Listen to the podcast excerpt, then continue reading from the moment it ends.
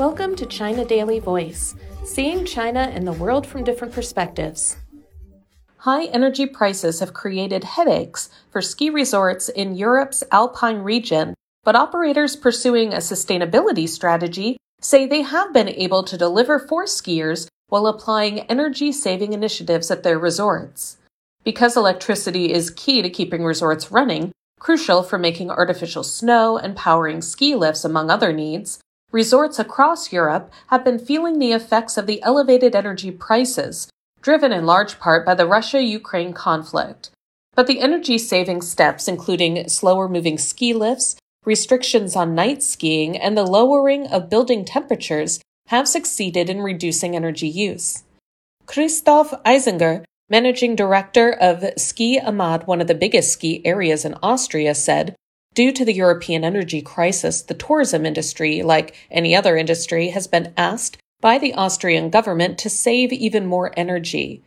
According to Eisinger, Ski Amade has adapted the speed of all lifts and cable cars based on passenger volume. Seat heating is turned on only when necessary, and night skiing is being limited. We implemented these measures in a way so that none of our guests will have a limited ski experience or loss of comfort. Our entire ski areas are in full operation and our guests will get the quality ski vacation they can expect, he said. Despite two hard years of COVID 19 restrictions for the industry, Eisinger said he is more optimistic about this season, which he believes will be better than recent ones. And the booking forecasts support our optimism, he said. If the weather and snow conditions stay stable, a good winter season should come out in the end. In Switzerland, the government's Federal Council said power shortages have not been ruled out for this winter. To avoid a shortage of electricity, the Swiss ski destination Davos Klosters set up a working group to draw up 40 energy saving measures covering sports facilities, technical operations, and public spaces. The night trail for cross country skiing will be open for less time in the coming season. The outdoor pool at the public swimming center will be closed in the off season, and facilities in the wellness area will also be scaled back. It has become clear that ski operators that invested in renewable energy resources and sustainable business practices seem to be in a better position in terms of energy and cost savings. Samuel Rosenest, the resort's head of communications and content, said energy efficiency has been in focus for years as the municipality of Davos aims for energy self sufficiency by 2036.